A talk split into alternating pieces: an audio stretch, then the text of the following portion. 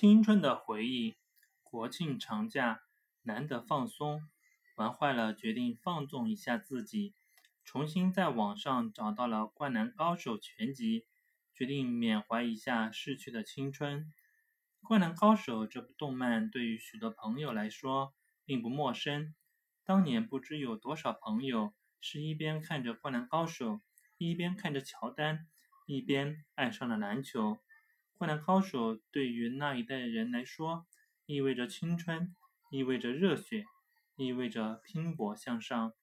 其实，光就年龄来说，玩坏了尚未进入靠回忆过日子的阶段。可是现实中的种种糟心，确实让人强烈的感受到了生活太残酷，成长太烦恼。也许只有曾经逝去的那些日子，才是最美好的。确实。《灌篮高手》这部漫画诞生已经有二十个年头了。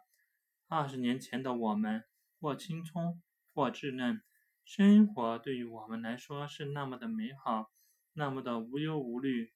二十年的磨砺，让我们一点点的感受到了生活的艰辛和不易。美好的只有在未发生的未来和已发生的回忆中才可能存在。所以，能够回忆过去。不能不说，也是一种感受美好的途径。愿未来也能和回忆中的那些幸福时刻一样美好。